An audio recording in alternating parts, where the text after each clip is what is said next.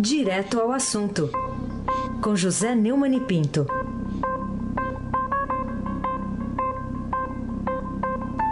Oi, Neumani, bom dia. Bom dia, Raíssa Abac, o craque. Bom dia, Carolina Ercolim, tintim por tintim. Bom dia.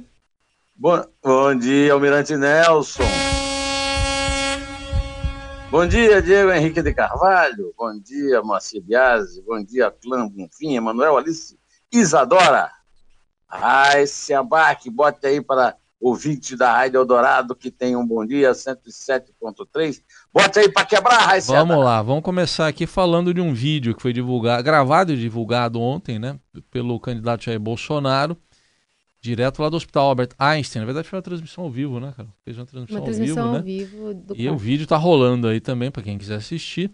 E tá internado para se recuperar lá do atentado à faca de que foi vítima o candidato PSL à presidência alertou que, se eleito o candidato do PT, a presidência também, Fernando Haddad, daria indulto a Lula. E aí, você acha isso possível, Neumann? É um vídeo muito emocionado, é um, o vídeo é uma bomba do ponto de vista do marketing, né? Um cara ferido, com alta popularidade, falando com muita emoção, de uma forma muito humana, e no meio fez algumas denúncias com possibilidade de fraude na eleição, até tratei desse assunto no Estadão Notícias, que está lá desde as seis horas, no portal do Estadão, e também isso aí que você falou, que denunciou a Haddad de estar planejando indultar Lula, né? É, não acho difícil que isso esteja para acontecer, não. Mas, de qualquer maneira, vamos ouvir o Bolsonaro, depois eu comento. A narrativa agora é que perderia eu no segundo turno para qualquer um. A grande preocupação realmente não é perder no voto, é perder na fraude. Então, essa possibilidade de fraude no segundo turno, talvez até no primeiro, é concreta. Jornalistas, pensem sobre isso. O Haddad eleito presidente, ele já falou isso. Você não falou, vocês sabem. Assina no mesmo minuto da posse o indulto de Lula. E no minuto seguinte, no meio chefe da Casa Civil. Bom, esse filme nós já vimos.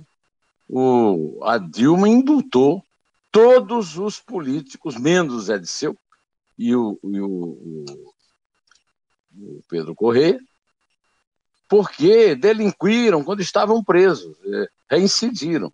Mas Genuíno foi indultado, é, todo mundo foi indultado, menos o Marcos Valério. Por que é que o Haddad não indultará logo o Lula? É a primeira pergunta que se faz. A segunda pergunta é que também o filme da chefia da Casa Civil nós vimos. A Dilma tentou nomear o Lula chefe da Casa Civil e não conseguiu porque o Supremo não deixou. Então, essa possibilidade é bastante concreta. E o que é certo é que esse vídeo é uma grande jogada de campanha, porque o Jair Bolsonaro é, se firma cada vez mais, inclusive nas pesquisas por citação espontânea, como o candidato antipetista por excelência. É, os outros não têm essa, é, muito menos o Alckmin. É, o, de, um, de um modo geral, ele é realmente o único candidato que encarnou o antipetismo e que pode ir ao segundo turno encarnando o antipetismo, ou até, como estão demonstrando as últimas pesquisas, e dependendo do desenrolar dos acontecimentos, é ganhar a eleição no primeiro turno, quando aconteceu com o João Dória contra o Haddad pela Prefeitura de São Paulo. Né? Ah, o, o Bolsonaro parte da teoria de que o, se o Lula não tentou uma fuga do presídio é porque tem um plano B. Eu não consigo pensar em outra coisa senão um plano B. Ele afirmou, mas não entrou em detalhes sobre isso. É um vídeo curto, ele não tem como é, também fazer grandes pronunciamentos, porque ele está é, no hospital. Né? E no, ontem à tarde, o hospital mandou uma nota à imprensa dizendo que permanece internado, em unidade semi-intensiva, o quadro clínico do Bolsonaro segue estável e sem intercorrência. Né? Continua em jejum oral, recebendo por via endovenosa todos os nutrientes necessários para sua recuperação.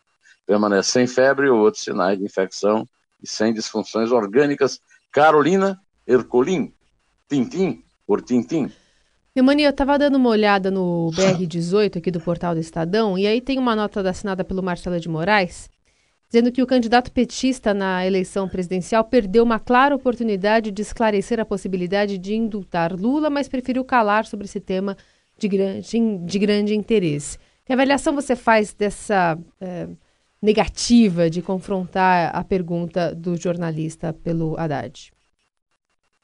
É, o Marcelo de Moraes é, é, editou ontem uma nota dizendo que Fernando Haddad teve a oportunidade de falar se assinará ou não um indulto para que Lula saia da prisão, caso seja eleito. Segundo o Marcelo, o, o Marcelo Aleste estava bastante chateado com aquela, aquela partida horrorosa do Flamengo contra o Vasco. O Fernando Haddad teve a chance de ser claro sobre o assunto durante um evento de campanha na Paulista. Nesse evento, inclusive, ele foi multado, né? Porque não tinha autorização para fazer o evento na Paulista, que fica fechada. Né? Mas, ainda de acordo com o Marcelo, o petista preferiu desviar do assunto. Pelo jeito, nem vai precisar responder. Ou seja, fica difícil achar que o Bolsonaro está errado. Aysen, Abac, o, o craque. Ainda falando do Haddad, ele foi confrontado, né, Neumann, pelos apresentadores. Alô? Oi, Neumann, está ouvindo? Fala, por sim. Então vamos lá. Ainda sobre o Haddad, eh, ele foi confrontado na sexta-feira pelos apresentadores do Jornal Nacional com a necessidade do partido dele pedir desculpas pelas evidências de corrupção do PT nas gestões Lula e Dilma.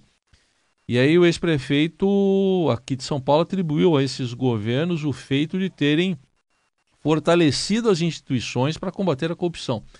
Mas também criticou duramente o que chamou de abuso de poder dos policiais, procuradores e juízes federais no uso de delações premiadas nas devassas do, do mensalão e do petrolão.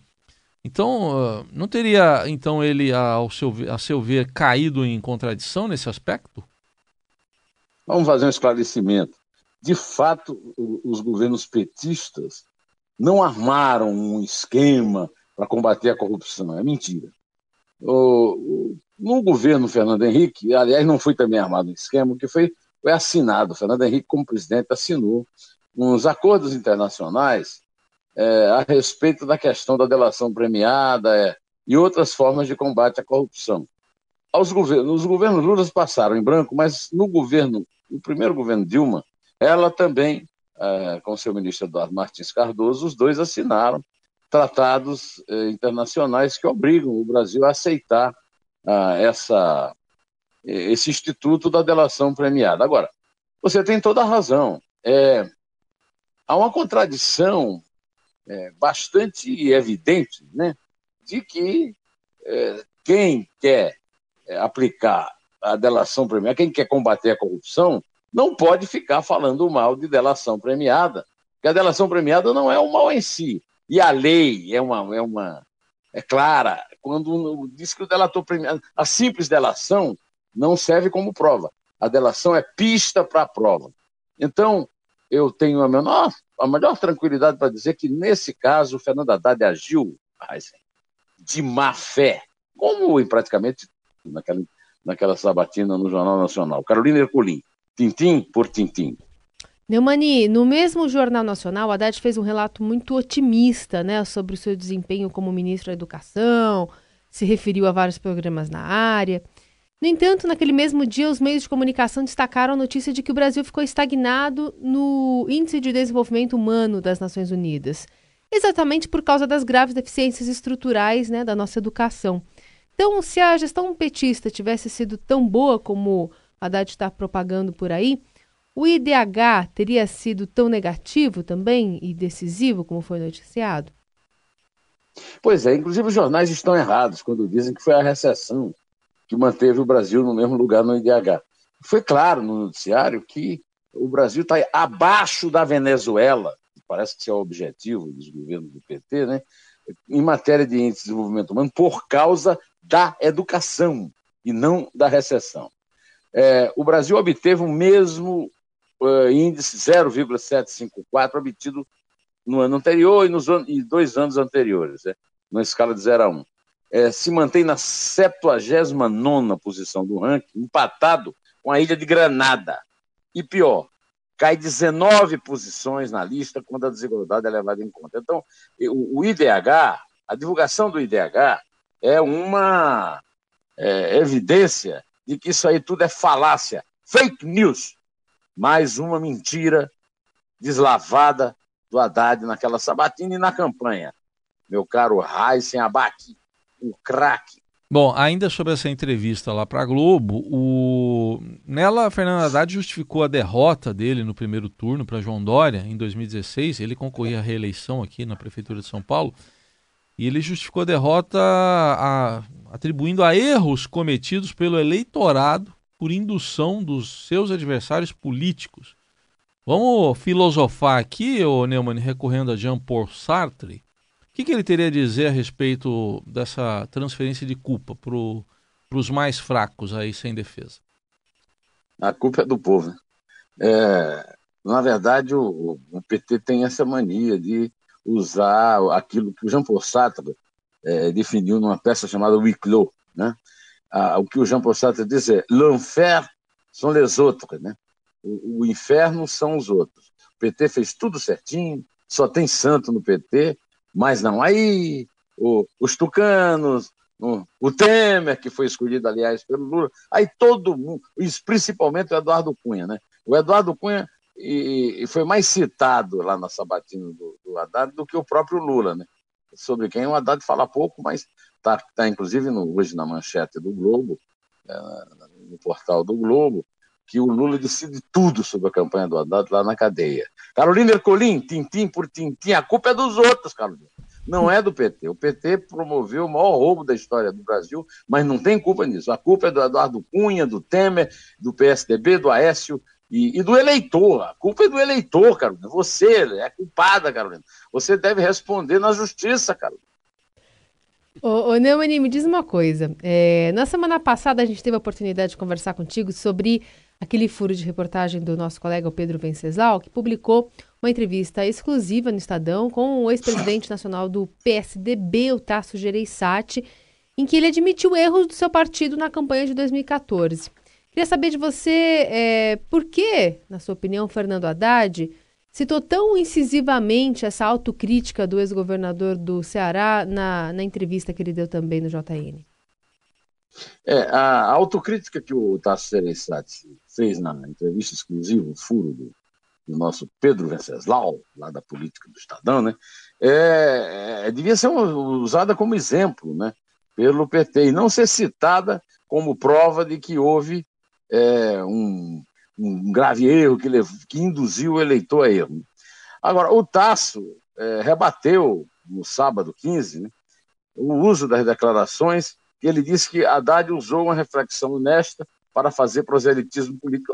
Ele queria o quê, o, o, o Carolina? Que o, o, o Haddad o citasse para elogiá-lo e dizer que ele é o rei da autocrítica? Olha aqui, vamos falar as coisas como elas são. Em primeiro lugar, o Tasso Gereissati chutou cachorro morto.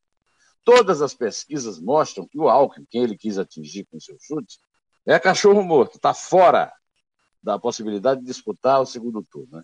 O Haddad está crescendo e o Haddad é o grande beneficiário é, disso, desse crescimento. Ele é beneficiário do apoio do Lula e está subindo na pesquisa para disputar um eventual segundo turno com Jair Bolsonaro. Né? O Ciro está desesperado, mas isso nós vamos tratar em outra, em outra oportunidade aqui. E o Tasso, tentando ajudar o Ciro, lá da, da, do Ceará, né, ele chutou o Haddad e terminou ajudando, chutou o, Alckmin e terminou ajudando o Haddad. Agora, o Haddad faz o que qualquer um faria, né? É, e, e, e, e o Tasso querer que, reclamar de falta de, é, de olha, de ter usado apenas para fazer proselitismo. Ele queria o quê? Hein, Heisenbach? O que, é que você acha que o Ciro queria? Né? Ah, não dava para esperar coisas... O que o Tasso queria. É, não dava para esperar coisa diferente, né? Acho que era... Você também faria isso. O cara levanta a bola no canto da rede sem bloqueio. Até eu que sou bobo faria. Então. Vamos lá. Você citou o Ciro aí, do PDT. A candidata vice dele na chapa, tá muito bem na foto, inclusive, né?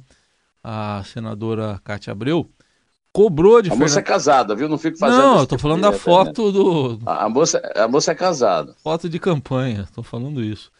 Bom, mas ela cobrou de Fernando Haddad a omissão dele durante o processo de impeachment da ex-presidente Dilma Rousseff. E aí, ela tem alguma razão nisso? Bom, já que nós estamos falando aqui da Cátia Abreu, da foto, da, do, é, da, da, da, dieta, da, do Photoshop, eu queria lembrar o seguinte: a Cátia Abreu é protagonista de, um dos episódios mais grotescos da história política e jurídica no Brasil, que foi a rasura no artigo da Constituição que proíbe presidentes ou qualquer mandatário que, que, que sofra impeachment de exercer função pública durante oito anos. E ela liderou um movimento em que foi seguida pelo Renan Calheiros, que era o presidente é, do Senado, e, e, gostosamente pelo Ricardo Lewandowski, que é ministro supremo na época, era presidente, que rasurou isso e permitiu que a Dilma esteja concorrendo favorita ao Senado em Minas Gerais. Então, a Cátia Abreu é responsável por isso e não pode estar dando lição de moral em ninguém. Em relação a Haddad, eu não me lembro realmente de ter visto o Haddad nessa, na, na, na, na campanha pra, pelo contra o, o, impeachment da Dilma. Mas vamos falar a verdade, o Haddad, o, o Haddad, o Haddad mesmo sem é, nenhuma, nenhum lucro com isso, tem citado muito a Dilma. Na, na, na, nossa na sabatina que nós falamos lá no, no Jornal Nacional, ele citou copiosamente a Dilma, né? Vai ver, ele não tem medo de enfrentar a realidade e a realidade é a seguinte: o voto que o Haddad está tendo do, do, favorito do Lula, ele tem porque o eleitor tem uma boa lembrança do governo Lula. Não pode ter boa lembrança do governo Dilma. Se ele está citando a Dilma, algum motivo ele deve ter. Agora, de marketing é que não é. Carolina Ercolim, tintim por tintim. Neumani, o que, que você tem a dizer sobre o piti do candidato Ciro Gomes lá em Roraima? Ele que empurrou e incitou a massa de apoiadores contra um repórter que fez uma pergunta para ele e ele considerou essa pergunta ofensiva. O Ciro é, é o rei do piti, né? Já bateu em todo tipo de gente, né? E a, a língua dele continua solta. Agora, Mas ele não era o campanha... Ciro Paz e Amor? Não é mais, né? Ah, é, não é mais, é o Ciro. É. É, o Ciro guerra e pau. Né? Não é paz, é pau. Né? Quando questionado por um homem sobre suas manifestações a respeito do conflito da Venezuela, no sábado 15, lá em Boa Vista, em Roraima, é, ele, ele falou a respeito dos brasileiros que agrediram alguns desses estrangeiros. Então o cara fez a seguinte pergunta: Ciro, o, o senhor reafirma o que disse sobre os brasileiros que tiveram aquela manifestação da fronteira, que chamou de canalhas, desumanos e grosseiros, e ele se identificava como jornalista. Então o candidato é, respondeu: vá para a casa do Romero Jucá, seu. Instantes depois, diz para sua equipe para tirá-lo dali. Esse aqui é do Romero Jucá. Tira ele, prende esse aí. É, é, vamos, vamos ouvir o, o, a sonora que o nosso Diego providenciou do episódio. Por favor, Almirante Nelson. Ciro, o senhor reafirma o que o senhor disse sobre os brasileiros que tiveram aquela manifestação lá na fronteira? Que chamou os brasileiros de canalhas, desumanos e grosseiros? Vá pra casa do Romero Jucá, seu filho da p. Agora, é, candidato. Pode tirar isso daqui. Esse aqui é do Romero Jucá. Romero Jucá. Romero Jucá, tira ele, tira ele, prende ele aí.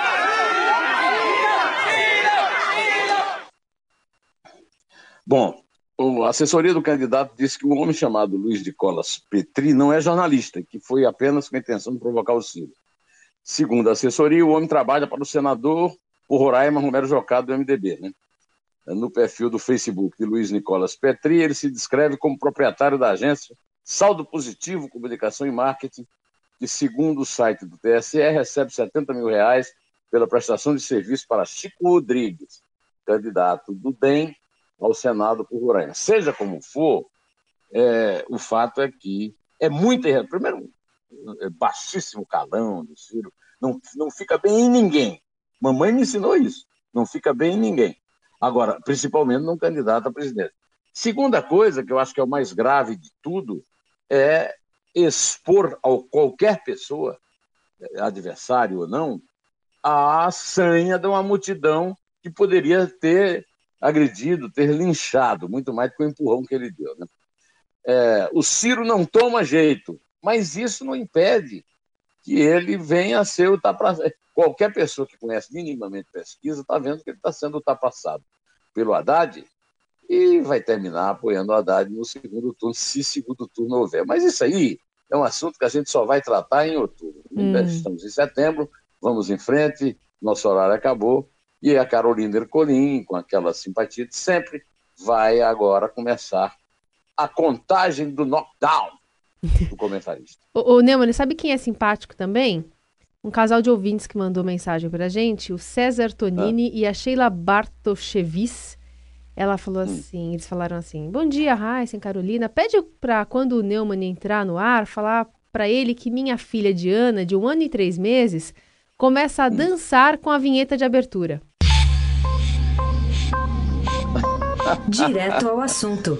Ela ouve a abertura e começa a dançar. E aí o, o César ah, dá um e a beijo na Diana. Bonitinho. Por favor. Né? Um beijo enorme para Diana.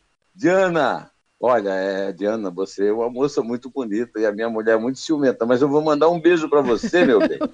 Tenha um bom dia e uma excelente semana, o casal e a nossa belíssima Diana. Muito que, bem. Uma coisa boa para enfrentar é, a barra que é o Brasil do Ciro Gomes e do Fernando Haddad. Vamos seguir em frente. Vamos lá então, é três. É dois. É um. Em.